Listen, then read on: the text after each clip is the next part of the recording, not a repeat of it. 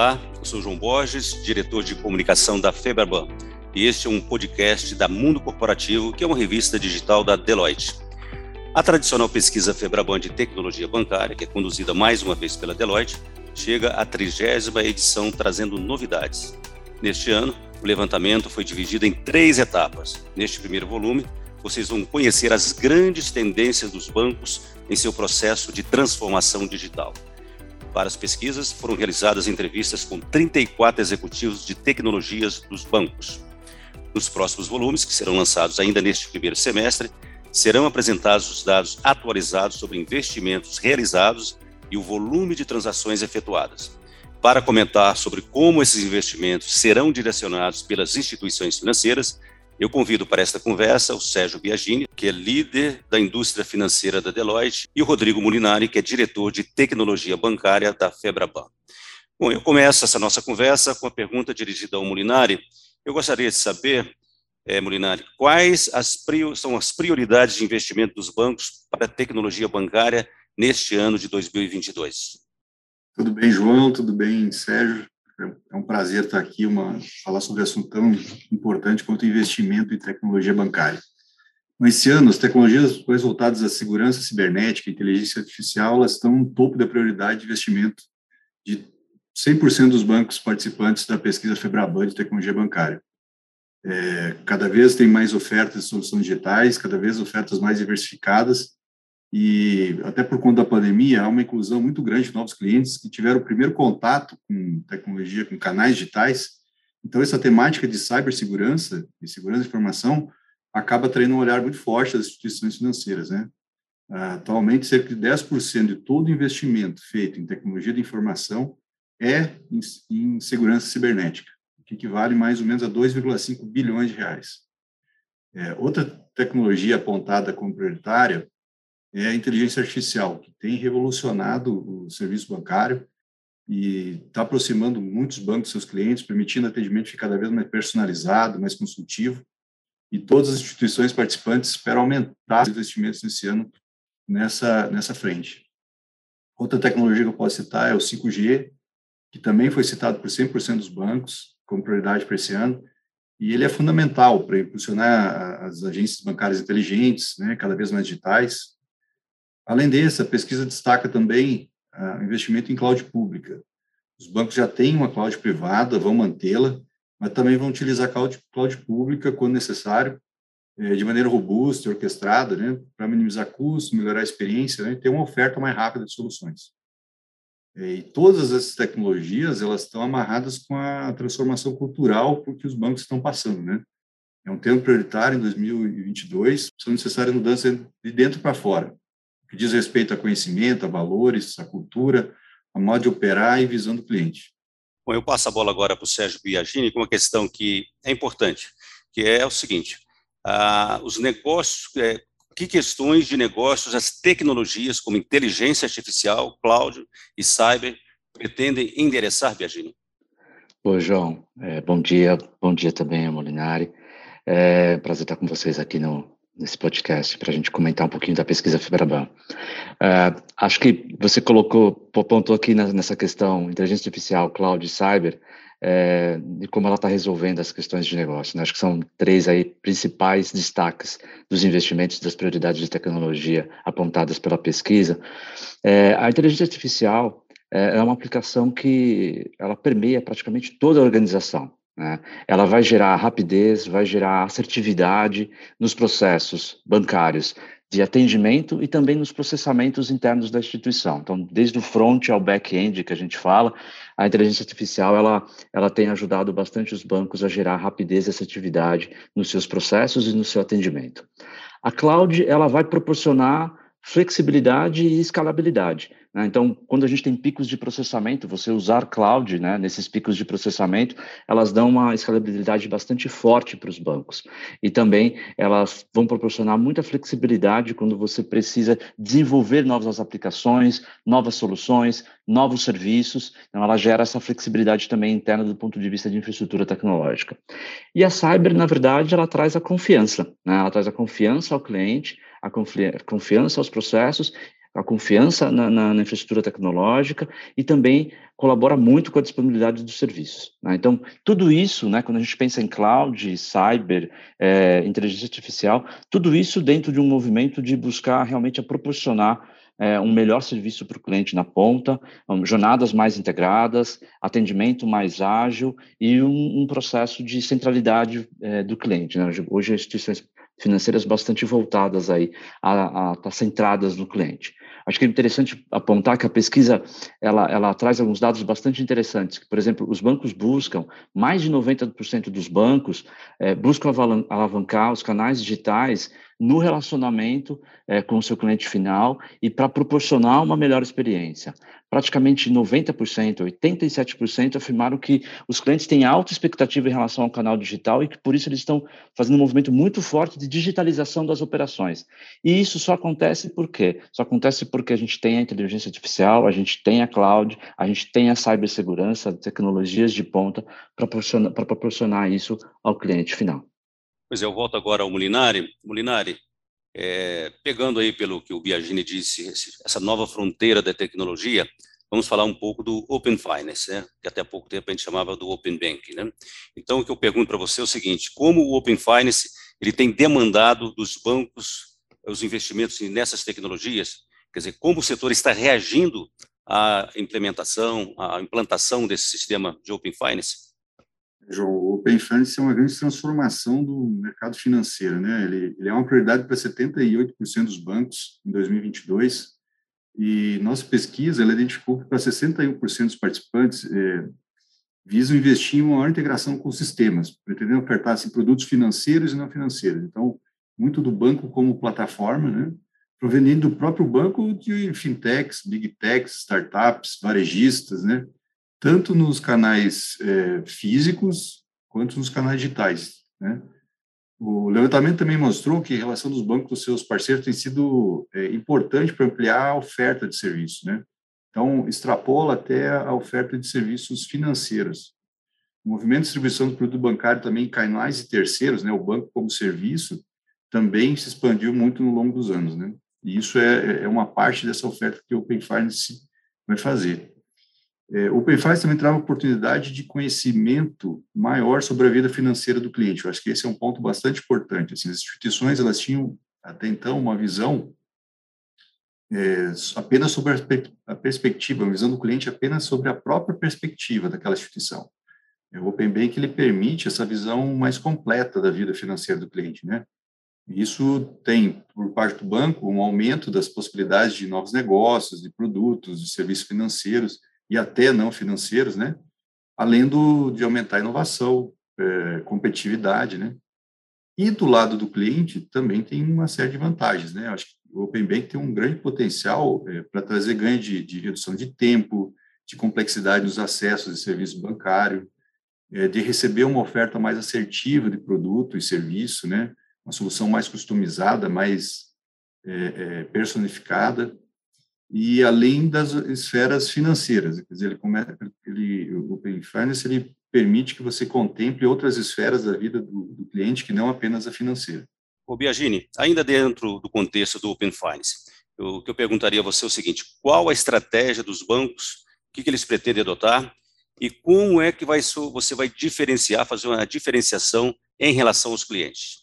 Olha, é, o importante é ter uma estratégia. Né? Até foi interessante que a pesquisa apontou que é, mais da metade, né, 57% dos, dos, dos bancos apontaram que ter uma estratégia é fundamental dentro do ambiente do, do Open Finance. Né? Então, realmente ter um posicionamento claro de é, onde jogar e como jogar nesse ambiente competitivo que se torna cada vez mais acerrado é, dentro do nosso mercado, é fundamental realmente esse posicionamento existir por parte das instituições. Né? A gente trouxe um, um, alguns quadrantes bastante interessantes na pesquisa, João, quando a gente coloca é, exemplos de posicionamentos estratégicos, né? um posicionamento tradicional, um posicionamento mais orientado a prover serviços e produtos, um posicionamento orientado a plataforma financeira e um posicionamento orientado à plataforma exponencial. Né? A maioria, né, praticamente 60% dos bancos, estão buscando explorar um posicionamento que vai além do posicionamento tradicional dos bancos. Buscando se posicionar como, por exemplo, um provedor de serviços ou de produtos, que é o que a gente chama de Bank as a Service, ou seja, prover serviços a mercado para outras instituições financeiras, para instituições de pagamento, novos players entrantes no mercado, é, se posicionar como plataforma financeira, ou seja, realmente se tornar um, um, um advisor, um conselheiro da vida financeira é, dos seus clientes, trazendo funcionalidades de advisor, é, de justamente de aconselhamento e de uma, de uma maior amplitude é, do serviço é, financeiro, não apenas olhando sobre a ótica transacional, mas olhando bastante sobre a ótica consultiva ao longo do ciclo da vida de um cliente, e bastante interessante também o, o posicionamento de plataforma exponencial que a gente fala, que vai além de serviços financeiros, é levar os serviços financeiros para cadeias de valor estendida, né? então onde serviços financeiros, o produto financeiro faz parte de uma cadeia de valor maior, de um ecossistema digital maior. Então, é, é muito interessante a gente ver que praticamente aí é, quase, quase 60% dos bancos buscando é, um posicionamento diferente, né? um, um diferencial justamente para vencer nesse, nesse, mercado, nesse mercado competitivo. Aqui, João, acho que é muito importante também destacar que nesse, nesse ambiente de, de Open Finance, é muito importante ter uma estratégia, né, as instituições terem uma estratégia justamente de, não só de defender a sua base, porque é, você tem os seus clientes hoje, você busca defender a sua base de clientes, né, é, e aí isso faz com que você tenha um movimento de, de você levar um melhor serviço para o cliente, o cliente na ponta, mas também de você buscar capturar novos clientes a partir do e, ou aumentar o, o relacionamento com alguns clientes que talvez você tenha pouco relacionamento hoje e que com o, o advento dos dados do Open Banking você possa ter mais acesso a dados dele e a entender melhor o comportamento desse cliente. E isso fazer com que você tenha é, um, uma oferta melhor direcionada e atrair esse cliente é, para sua, sua base e talvez fidelizar esse cliente na sua base. Então, acho que esse movimento de você, é, de, é, vamos dizer assim, de você defender a base, mas também você atrair a, é, novos clientes ou atrair os volumes né, de negócios com os clientes que talvez você tenha pouco, pouco volume hoje, é um movimento estratégico também bastante interessante. A base disso é dados. É a gente ter a capacidade, né? A indústria ter a capacidade de, uma vez dado o consentimento e, e, e que o, o, compartilhamento exista, é a indústria ter a capacidade de interpretar esses dados e fazer com que esses dados gerem insights para dentro da organização e gerem insights para o relacionamento no dia a dia com, com esse cliente. Né?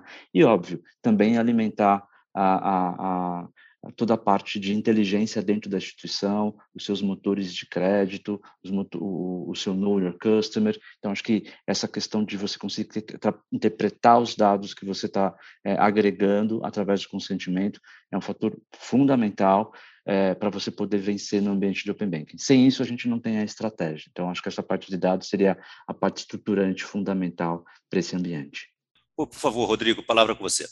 Só complementando, Sérgio, acho que é nessa linha, assim, o que a gente percebeu na pesquisa, acho que fica muito claro, é que quando a gente fala de Open Finance, a gente sempre lembra do regulatório, é a primeira coisa que vem à cabeça, mas o que a pesquisa mostra que os bancos, e é isso que o Sérgio falou muito bem, é, é, que vai muito além do regulatório. Os bancos se posicionam realmente como um grande hub de soluções e serviços financeiros, né, e também não financeiros. Acho que o Open Finance ele vem numa linha muito mais ampla do que foi inicialmente pensada lá para o Banco Central com o regulatório, expandindo realmente a oferta de serviços financeiros, essa abertura de dados e serviços, e também trazendo parceiros para dentro do, da sua oferta de soluções.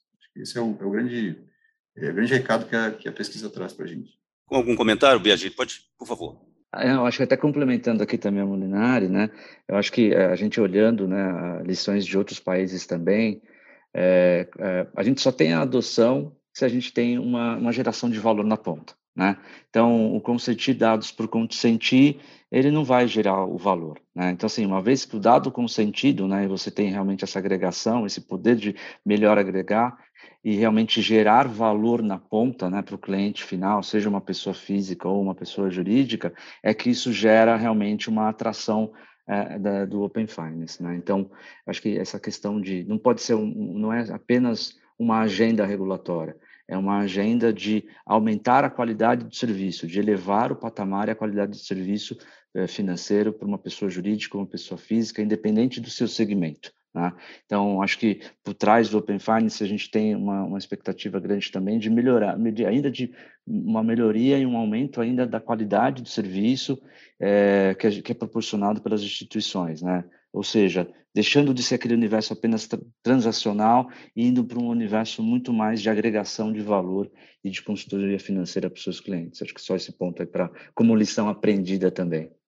Pois é, esse ponto que vocês é, colocaram é importante, porque realmente parece que até agora a discussão do Open Finance é uma questão entre o sistema, a indústria bancária e o regulador, no caso, o Banco Central, quando, na verdade, a gente deve colocar o foco maior no cliente. É nesse aspecto que eu queria que vocês desenvolvessem um pouco mais as implicações disso, quer dizer, como, como isso vai melhorar a experiência do cliente, como a inteligência artificial vai mexer com a sensibilidade, com a predisposição dos clientes. Que a gente observa, não sei se vocês concordam, que o brasileiro ele é muito sensível, muito aderente à novidade tecnológica, ele procura é, entender e explorar melhor essas possibilidades. Eu queria que, começando com o Molinari, depois você complementar, o Biagini, sobre esse ponto, a experiência do cliente, o que, que a gente pode já antecipar para o cliente, para quem tem uma relação com o banco. É, João, a inteligência artificial ela, ela é um grande acelerador da melhoria da experiência do cliente, né? Seja no back, nos serviços de back office que o cliente não percebe no primeiro momento, na automação de processos, na segurança, no chatbot que o cliente interage, ele é um grande acelerador dessa melhoria da experiência do cliente. É, as aplicações de inteligência artificial elas são usadas tanto em interações para aprimorar os canais digitais quanto no processamento de regras, o mesmo controle de acesso antifraude, é, no relacionamento com o cliente, se há ganho tanto de velocidade de atendimento, porque eu tenho, ela, a, a inteligência artificial permite que eu dê mais velocidade e maior aproximação e fidelidade nos serviços, né? É, e, e, a gente pode falar que durante a pandemia os bancos evoluíram muito nesses serviços, né? O atendimento deixou de ser prioritariamente reativo e passou a também fazer contratação de produtos e serviços, ser mais consultivo, né? usar a inteligência artificial para uma conversa. O, o, chatbot, que eu acho que é a aplicação mais, é, inteligência artificial mais utilizada entre os bancos, né? É, eles tomam decisão já a partir do cruzamento de dados, né? E aí a gente linka com a outra fala que a gente falou sobre Open Bank, onde dados fica cada vez mais importante, né? E com isso ele consegue tirar dúvidas, é, fornecer informações, é, auxiliar em consultas e sugerir investimentos, inclusive. Eu queria falar também de outras aplicações que, que os bancos usam inteligência, que eu acho que é super importante, e a pesquisa mostra isso, tá? É, a própria robotização, a RPA, né, que é a robotização de processos, a inteligência cognitiva, biometria facial, robô advisor, né, elas ajudam a automatizar esses processos manuais, elas melhoram a performance, enfim, agilizam uma série de processos relacionados ao cliente para tanto facilitar o onboard desse cliente, né, a chegada desse cliente até um serviço bancário, e ainda são usados em camada de segurança e operações de dia a dia. Então, isso, isso tudo reforça a ideia do, da inteligência artificial como um grande acelerador da melhoria da experiência do cliente. Pois é, o Biagini, eu queria que você adicionasse seus comentários aí, e já também já dando um gancho, porque estamos falando aí de Open Finance, que é uma novidade tecnológica, mas também já poderíamos entrar nas outras possibilidades que serão oferecidas, já estão aparecendo, como blockchain, inteligência das coisas, enfim, tem toda uma gama de, de avanços tecnológicos que vão interferir na indústria bancária, na relação com o cliente, com a sociedade, enfim. Legal, João. É assim, eu acho que a inteligência artificial ela tem sido a principal tecnologia que tem gerado inovação. Né? Acho que muito da inovação no setor, e não só em, em, serviços financeiros, mas em vários setores da economia, a inteligência artificial ela tem sido uma alavanca de geração de, de inovação, né? seja no atendimento, seja num processamento, seja num modelo de negócio. Né? Então, acho que ela tem sido uma, uma uma mola propulsora, né? uma ferramenta tecnológica que tem diversos tipos de inteligência artificial por aí. O Molinari deu alguns exemplos de, de alguns aqui, quando a gente está falando de cognitiva, RPA e tudo mais, é, e ela tem sido essa mola de, de, de propulsão de inovação. Acho que isso tem sido um fator muito importante e por isso que a gente tem tanto investimento em inteligência artificial no mercado e, e é destacado como prioridade é, das instituições financeiras no setor bancário. Né? É, eu acho que quando a gente está falando de inteligência artificial e a gente está falando do uso das novas tecnologias, né? no caso da inteligência artificial, a gente está num processo de evolução. E esse processo evolutivo, a gente está, eu diria que a gente ainda está na ponta do iceberg disso. Né? Tem muito ainda por se conquistar e se construir através da inteligência artificial. Né? Então, acho que um exemplo que eu gosto muito de dar é quando a gente fala, por exemplo, da interface de relacionamento com o usuário.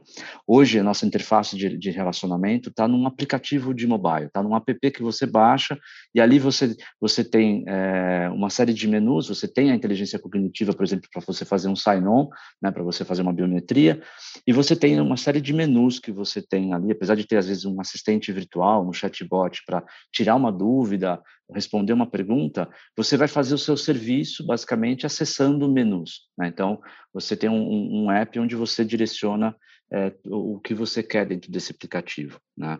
É, uma user interface, você não te, você tem realmente o, o robô né, nas, é, interagindo diretamente com você. Então você deixa de ter esses menus e você de, interage diretamente com a inteligência artificial para fazer seu pagamento, fazer seu, sua consulta de saldo, para fazer seu investimento. Então muda um pouco a experiência. Né? Então acho que a gente deve chegar nesse, nesse estágio, né? ou seja, a inteligência artificial realmente interpretando aquilo que você quer e trazendo aquilo que você quer, que você precisa de uma forma muito rápida e muito automática, como se fosse um clique no menu. Então, a inteligência artificial ela deve avançar para isso e, e, e, a gente entende que existe para alguns tipos de atendimento a possibilidade dela ser a user interface para o cliente final e existem exemplos interessantes no mercado internacional em torno disso, tá? E o mercado nacional vem buscando também é, investir bastante para chegar nesse estágio é, onde você consiga ter um atendimento muito bem direcionado é, dentro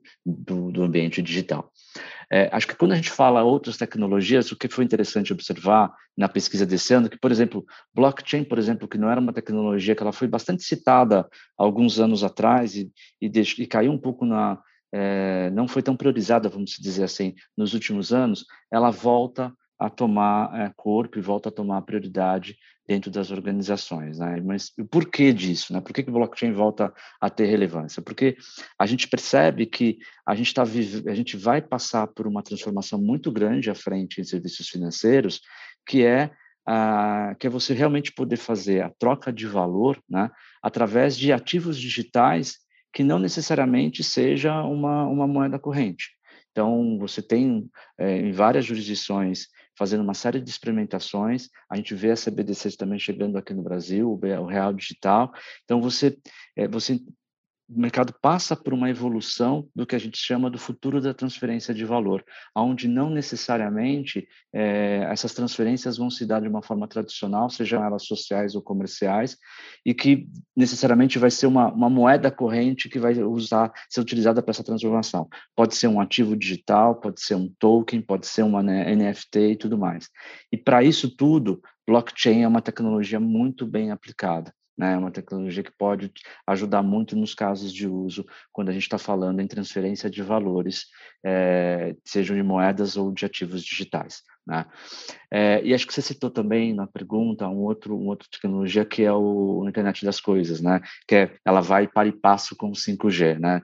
Então, é, como a gente teve agora, né, a gente está nesse momento né, de trazer a tecnologia 5G para o país e disponibilizar a tecnologia 5G para o país, ela, ela, é, obviamente, os bancos eles olham isso e, e realmente vão investir, estão investindo nessa, nessa tecnologia para justamente gerar novas aplicações na ponta. Tá? Então, não é só, então, além de você poder gerar uma autonomia maior e maior qualidade de serviço, por exemplo, num ATM, né, que está lá no interior do, do, do, do nosso país, que é extremamente continental, você pode também gerar novos serviços é, de monitoramento, os serviços agregados, por exemplo, de sobre financiamentos agrícolas, por exemplo, e que o IoT junto com 5G pode levar à geração de novos serviços para a ponta. Então, uma tecnologia também que chega para também impulsionar a inovação do setor que já vem tão acelerada nos últimos anos.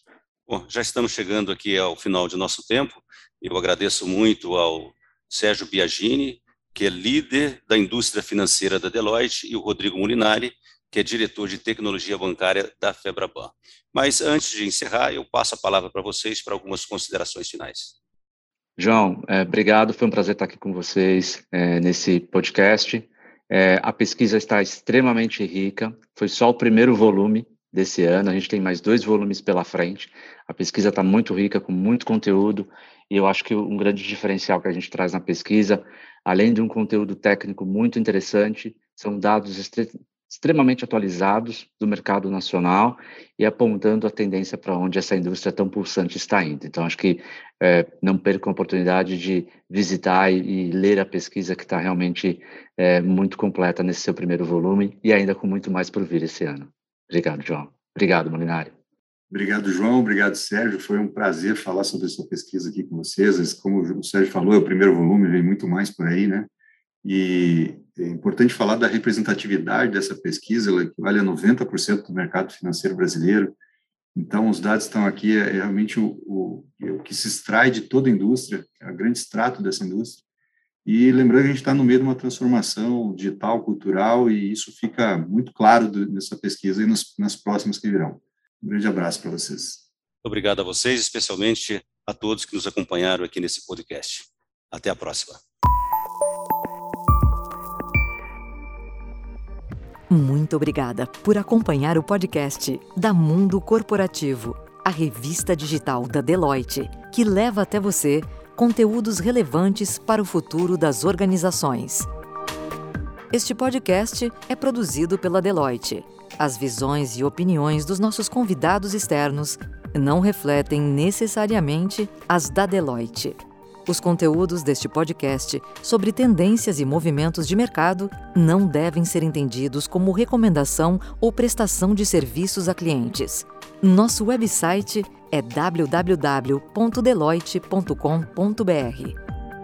Para informações adicionais sobre a Deloitte, acesse deloitte.com/br/sobre. Até o próximo.